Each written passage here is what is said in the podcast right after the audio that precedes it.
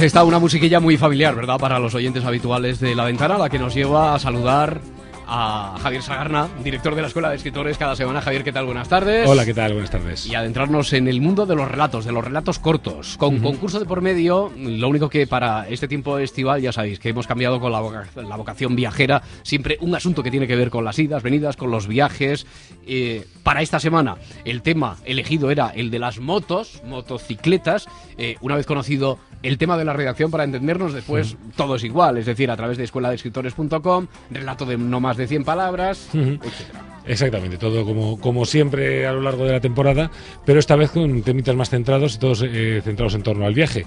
Y por supuesto, también iremos cambiando los profesores de la Escuela de Escritores, porque bueno, aprovechamos el verano y también, bueno, pues venimos y también de vacaciones, también nos vamos de vacaciones, también tiramos de equipos, pero siendo motos no podía, no podía faltar yo. Por este supuesto, es mi tema. Por supuesto, así como portavoz del jurado que ha traído a los tres finalistas de esta semana motos, eh, ya vamos a ir adelantando por aquello de que a veces después tenemos que cerrar de forma tan precipitada. Eh, el tema para la próxima semana es fiestas. Que también podría venir. Fiestas. ¿eh? Muy bien. Eh, el premio. El premio es ver recompensada la labor creativa, el ganador o la ganadora, durante este verano, ver publicado su relato en el país semanal, además de que opta también a un curso de escuela de escritores. Sí, efectivamente. O sea, aparte de la publicación semanal en el, en el país semanal, lo cual yo creo que, bueno, que quien no quiere publicar en el país semanal, ¿no? Pero además de eso, pues bueno, todos los ganadores los de cada semana al final tendrá una pequeña gran final en la que el ganador se llevará un, curso en el itinerario de novela de la Escuela de Escritores, ¿no? Es un itinerario de tres años en el que, bueno, pues se trata de ir, generando todo el oficio de un novelista a lo largo de los tres años, de manera que al final salen con una novela, pero además con un método, digamos, aprendido de cómo escribir novelas, ¿no? Entonces, bueno, pues el primer año, el primer año de este itinerario sería el premio para el ganador. Bueno, pues en el punto de partida, para optar a, ello y haber publicado su relato eh, en el País Semanal. Los finalistas de esta semana, bueno, la primera finalista, Mar Horno, de 43 años, de Jaime ¿qué tal? Muy buenas tardes. Hola, buenas tardes, Roberto. ¿Qué tal, Mar? Eh, trabaja como documentalista de televisión en Canal Sur, Mar, ¿no? ¿Mm? Eh, pero además tienes un blog de, de microrelatos. Sí, se llama Maremotos, lo abrí hace un par de años y... Mm. Ahora está un poco abandonado, pero ahí sigue. Ah, ¿De qué depende de tenerlo más o menos abandonado? ¿De pues, otras cosas? Depende, del trabajo, depende por del tiempo que tengas para dedicarle, para, para, para escribir, porque, bueno, cuando llevas el trabajo, la casa... Los pues, a Madrid también, tu hija, pues, eh, escribe a salto de mata, ¿no? Y un poco, pues, te tienes que adaptar a, eso. Claro. ¿E-, ¿Estás ya de vacaciones, Mar, o no? Pues no, todavía no. Aquí seguimos con, con el calor y como podemos, pero, pero bien. Bueno, estás pendiente además de muchas cosas. Por ejemplo, eh, de que te publiquen en septiembre tu libro Precipicios Habitados, me han dicho. Sí, sí. ¿De, de qué, qué, es? ¿Una novela o qué? No, no, es un libro de microrelatos. Ah, de microrelatos también. Sí. Eh, a Mar sabemos que le gusta viajar, leer. ¿Ahora qué estás leyendo? Pues estoy leyendo Demasiada Felicidad de Alice Munro. Un libro que recomiendo absolutamente, ¿verdad, Sí, sí, Javier, eh, es maravilloso. ¿Sí? ¿Por qué lo recomendarías tú, Mar? ¿Por qué lo recomendarías tú? Pues porque mm, es un libro de cuentos, mm, son cuentos realistas, pero pero pero eh, que, que mm, te muestra situaciones absolutamente dramáticas y tremendas, pero con una naturalidad y, y, y, sin aspavientos, sin, sin, sin dramatismos, que, que, que, cuando lo termina dices, madre mía, qué, qué, qué dramón, pero, pero, pero con qué naturalidad me lo han contado, ¿no? Y te sorprende muchísimo lo, la, excelente narradora que, que, es esta autora. Vamos, yo no la conocía y, estoy... Sí, sí, es la, es la, la gran dama del, del relato breve en este momento y desde luego eh, tiene, un, tiene una capacidad para, para coger cualquier historia que por otra parte suelen ser muy buenas, pero además las cuenta de una manera, hace con ellas... La, manera de contarlos. La, manera de contarlos y, y, hasta dónde llega, ¿no? Y hasta dónde profundiza en, en las historias. La verdad es que, bueno, es, es de esas cosas que uno dice Mm, me he leído el cuento de una grandísima narradora, ¿no? con cada uno de ellos termina uno así. Bueno, pues vamos a ir tomando buena nota porque si lo hacemos durante el año, ahora que quizá para muchos se les abra la posibilidad, igual que para Mar, de poner algo más al corriente su blog este de microrelatos, el de Maremotos, pues eh, cuando tenemos más tiempo libre, pues también nos entregamos más a la lectura. Apuntamos entonces demasiada felicidad de Alix Munro, me has dicho. Exactamente. Muy bien. Bueno, suerte Mar, por cierto, ¿tú qué vinculación? Porque el tema de esta semana era el de las motocicletas. ¿Tú tienes alguna vinculación? ¿Eres motera? Pues no, la verdad es que me dan un poco de, miedo, ¿no? Cuando las veo a esa velocidad y ahí encima así con ese equilibrio tan precario, no, no, no me hace mucha gracia. Bueno, pues después escuchamos tu relato que por cierto lleva como título Espejismos, a ver si ha tenido algo que ver ese miedo, esa prevención, eh, ese respeto al menos que ¿Qué mantienes tú, ¿no? Como perspectiva con el mundo este de las motos. Vamos a saludar al segundo de los finalistas, es Juan Martínez. Juan, ¿qué tal? Muy buenas tardes. Hola, buenas tardes. Juan, que tiene 59 años, es de Jaén, pero vive en Madrid, mm, vives ya prácticamente desde, desde siempre, Juan. Sí, desde siempre, desde hace 38 años. La friolera de 38 años. 38 años y trabajas como diseñador gráfico. Exactamente. Eh, tu afición a la literatura, al cine, al, al teatro es, es conocida, es mm, sobre todo a lo que te entregas así en tu tiempo de, de, ocio, de esparcimiento, Juan. Sí, exactamente. Es, bueno, donde ocupo mi tiempo libre y y lo que me hace disfrutar de, esta vida. Hmm. Eh, es casi una pregunta consigna para todos nuestros finalistas. Ahora que estamos leyendo. Pues mira, estoy metido con... Es un libro ya antiguo, Una historia natural de los sentidos, de Diane Ackerman. Y luego estoy releyendo a, Oscar Wilde de nuevo, sí, que, al que recurro habitualmente. Muy bien. Oye, Juan, ¿y tú tienes algún tipo de vinculación práctica con la moto o cómo eh, el tema de esta semana cómo te ha resultado a ti por perspectiva, vamos? En absoluto. La única relación que tengo fue de niño que me encontré una moto de estas de plástico y bueno, y a raíz de ahí fue lo que originó verdaderamente el cuento. Ya soy el único motero aquí a este paso. Sí, de momento. Bueno, a ver, todavía nos queda. Vamos a saludar enseguida a Antonio Anasagasti. Por cierto, el, título del relato de Juan Martínez, que escucharemos enseguida también, es El extraño. Y el tercer finalista, como decía, Antonio Anasagasti. Antonio, ¿qué tal? Buenas tardes. Buenas tardes, Roberto. 55 años de Cádiz, licenciado en Derecho y, militar. Sí, sí, ¿Eh? militar, sí. Es teniente coronel. no extraño hay muchos militares que escriben, ¿eh? Sí, sí, sí, sí, por supuesto. Hay un capitán de navío, Luis Moyá, que tiene una novela eh, estupenda, ¿no? Hmm. El, el, soldado de nieve, hmm. en fin, que, que, que, el veneno del escorpión son unas novelas históricas que a mí me gusta, una de hmm. las, una de los temas que me gusta a mí leer es es precisamente la novela histórica. Muy bien, militar porque es teniente coronel de Intendencia de la Armada y Javier, yo no sé, a mí no me suena... Eh, ¿Hemos tenido algún otro finalista militar? Pues a mí no, a, mí no me suena, pero vamos. Hay más escritores, pero que sea finalista del concurso de relatos. Que haya sido finalista del concurso de relatos, la verdad es que, si, de luego si fue, fue hace bastante tiempo que, tuviéramos algún militar, pero como bien dice, como bien dice Antonio Nasagasti, hmm. hay, hay una larga tradición también de militares que escriben, que algunos de ellos han escrito fantásticamente bien. Y Antonio además tiene también una larga tradición. Eh, eh, has publicado seis libros, tres de poesía y otros tres de microrelatos, ¿no, Antonio? Sí, a mí los microrelatos un poco me introdujo Juan José Millá, ah. y yo, es, para mí es mi maestro.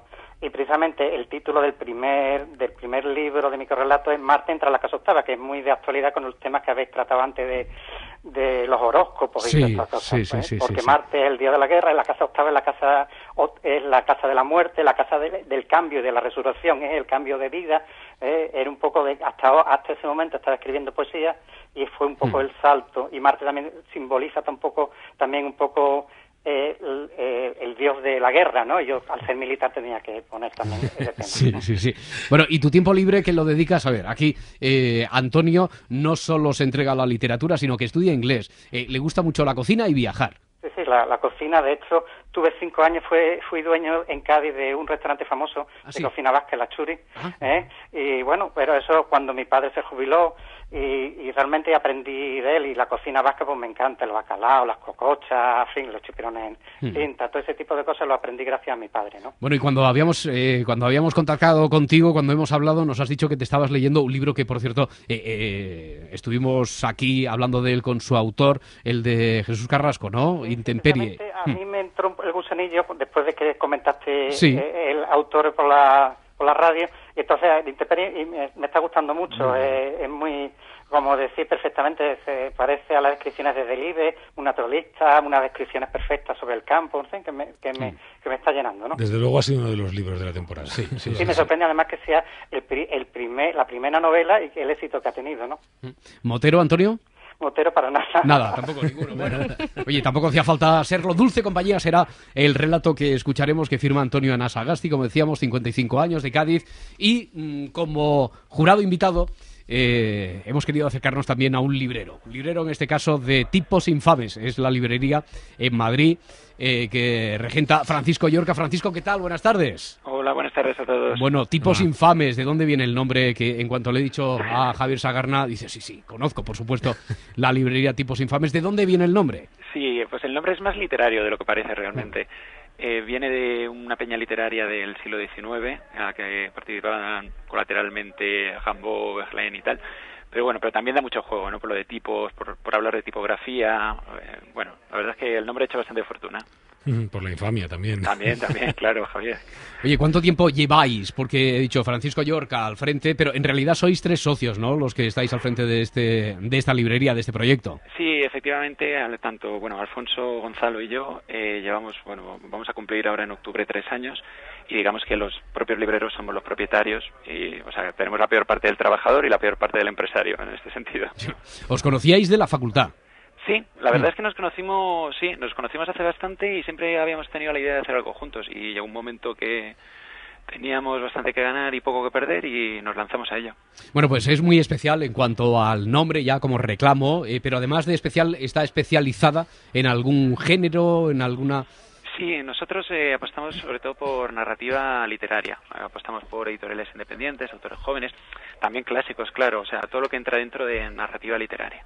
Sí, la verdad es que Tipos Infames es esa librería a la que uno va, esa, pequeña gran librería a la que uno va cuando quiere comprar el libro de, los libros que se están haciendo ahora mismo, ¿no? los, libros de relatos, los libros de, las nuevas novelas, los libros de que se publican en pequeñas editoriales de autores que se están abriendo camino, pues cuando uno quiere comprar y estar al tanto de lo que está pasando, va a Tipos Infames. Eh, Francisco, y también organizáis, porque sí que hemos visto que eso es un denominador común en, la mayoría de librerías, que por no decir en todas, ¿no? a las que hemos tenido la, la posibilidad de saludar aquí cada tarde en el concurso de relatos, el buscar eh, actividades en paralelo, a veces eh, alternativas, pero que formen parte de ese valor añadido y ese reclamo para, para la clientela que no son solo clientes, sino que son amigos de ese casi cuerpo social que se crea ahí en torno a la librería, ¿no? Sí, efectivamente. Nosotros la verdad es que nos apuntamos a un bombardeo, pero intentamos diversificar bastante la actividad porque la idea tradicional de la librería, si te quedas esperando a que la gente entre eh, a comprar los libros, pues muchas veces em, tienes que tienes que ser tú el que vaya a buscarlo, organizar cosas, crear sinergias y crear un espacio vivo para invitar a la gente a que entre, claro. ¿Y qué tipo de talleres o qué tipo de actividades organizáis? Pues la verdad es que hacemos, generalmente se trata más de temas ligados efectivamente al mundo del libro, presentaciones, hacemos mm. también pues lecturas, pero también nos hemos, hemos hecho talleres de, de narrativa, de punto, hemos hecho conciertos, los que hemos hecho un montón de actividades, sí. Hmm. ¿Los libros más vendidos ahora mismo ahí en tipos infames? Pues la verdad es que tenemos un... Uf, no me atrevería... Ahora de cara al verano, la verdad es que todo el mundo está buscando su lectura, pero hmm. yo diría que se están vendiendo últimamente pues, la trama nupcial de Jeffrey Eugenides, sí. está vendiendo bastante. Em, también, por ejemplo, el último libro de Marta Sanz, eh, el de Daniela Astor y La Caja Negra, una especie de artefacto raro entre narrativa, falso documental. Y podríamos decir, por ejemplo, pues... Bueno, y si tú nos tuvieras que recomendar alguno. Yo, mira, yo la verdad es que si os tuviese que recomendar, eh, y me parece que hablo en nombre de los tres, porque lo recomiendan tres de cada tres infames, eh, diría Donde dejé mi alma de Jerome Ferrari. Donde dejé mi alma de Jerome Ferrari. Es un nombre que yo creo que va a empezar a sonar más porque ganó el Goncourt eh, el año pasado. Y aquí solo se ha editado un título que es este y es una novela espectacular y además, aparte de tener un tono tono muy novedoso, muy muy muy muy interesante, está en, trata este debate tan tan en boga acerca de los límites de la seguridad, la libertad, que yo creo que, es muy, muy recomendable. Bueno, pues otra que apuntamos también para esta tarde, donde Gemi Alma, decías de Jerón Ferrari. Y Francisco, te invitamos a que te quedes a, escuchar. Ya nos advierte aquí Javier Sagarna, esta semana también lo hace del alto nivel y por lo tanto la dificultad que después eh, va a tener el que te pronuncies como jurado invitado esta tarde en el concurso, en el concurso de relatos. ¿De acuerdo? Será un placer. Muy bien, pues primera, primera cita, la de Mar Horno, decíamos, y con su relato, espejismos.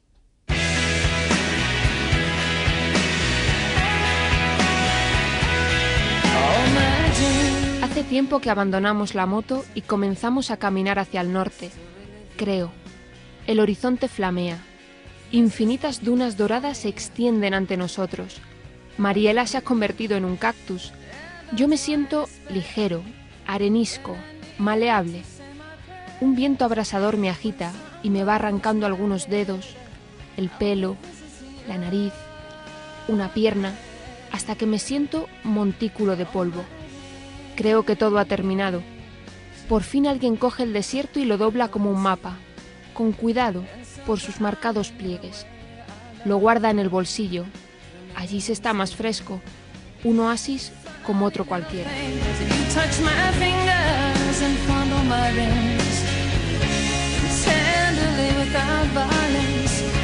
Comentario del jurado, Javier. Pues eh, yo diría que qué relato tan raro y qué relato tan sugerente, ¿no? tan sugerente, eh, tan lleno de imágenes eh, que nos van mm, que nos van, nos van atrapando, ¿no? nos van metiendo en ese desierto. Cuando eh, dejamos una moto y, la moto no es una cosa estática, es una cosa que ya queda atrás. Y empezamos a avanzar por el desierto y empiezan a pasar cosas, ¿no? Mariela se convierte en un cactus, el, el protagonista se le van arrancando poco a poco cada una de las partes. Vamos dándonos cuenta de que probablemente esté muerto, pero, pero el, el texto va mucho más allá de qué está pasando, ¿no? El texto va, eh, cuando ya finalmente eh, todo el desierto es doblado y metido en, un bolsillo, ¿no? Es decir, el, el texto finalmente lo que es es digamos, es un texto que roza lo abstracto, roza lo abstracto, y sin embargo, eh, como un buen cuadro abstracto, por ejemplo, no nos deja sin nada, ¿no? Nos deja dándole vueltas y masticándolo. Juan Martínez firma el segundo relato de los finalistas de esta semana. Tema de fondo, al menos tiene que estar ahí eh, presente de una forma u otra eh, las motos, motocicletas. El relato de Juan Martínez lleva por título, decíamos, El extraño.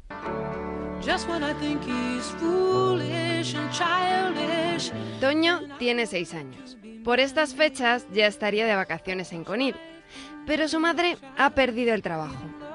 La casa donde vive tiene un largo pasillo.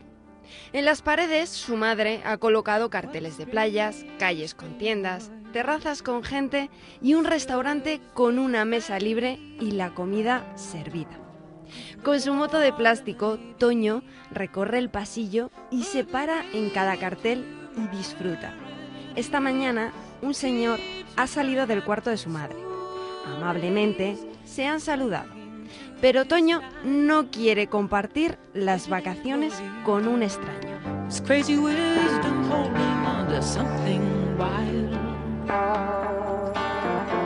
Javier. Hemos dicho muchas veces ¿no? que en los microrelatos muchas veces lo más importante no es lo que se cuenta, sino lo que se deja entrever. Y es lo que, y es lo que tenemos aquí, ¿no? Vamos viendo, eh, la madre ha perdido el trabajo, lo dejamos caer ahí, luego vemos pues toda esa fachada, ¿no? Esa fachada de las vacaciones de pega, ¿no? Que, monta la madre allí en el pasillo eh, a base de carteles y tal y cual, que, pero que, que en el fondo son una forma de sustituir y de repente al final del cuento vemos por qué ha sustituido el trabajo, ¿no? Esos señores que salen de su cuarto. Eh, lo, cierto, eh, lo cierto es que el, el microrelato está muy bien construido y sugiere muchísimo. Bueno, pues tercero y último de esta semana, Dulce Compañía, firma Antonio Anasagasti.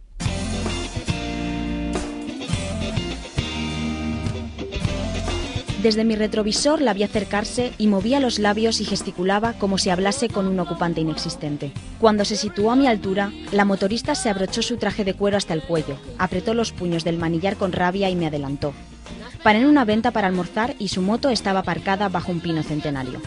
Al entrar en el local, la encontré en una mesa charlando sola, acabándose un plato de ensalada. Me acerqué y le propuse almorzar juntos. Ella ni siquiera me respondió, Tan solo continuó conversando con aquella urna funeraria sin inmutarse.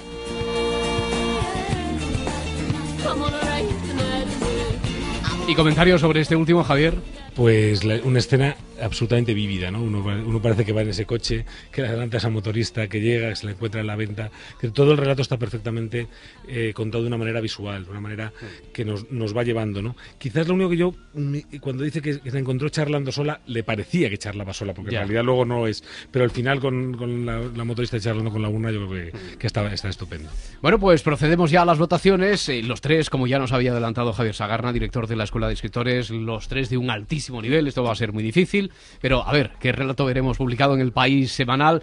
Eh, Antonio, hemos acabado escuchando el tuyo, así que tú eres el primero en votar. Bueno, mira, a mí me gusta mucho el de Mar, pues muy poético, pero más me gusta el extraño de, de Juan Martínez porque parece que habla sobre la crisis, la mm. actualidad, y yo creo que es muy apropiado. Muy bien. yo voto por el extraño de Juan Martínez Valenzuela. Bueno, pues por alusiones. Juan, eh, ahora en serio, que te toca votar a ti. Pues mira, precisamente yo me decanto por, por Dulce Compañía, por el ritmo, mm.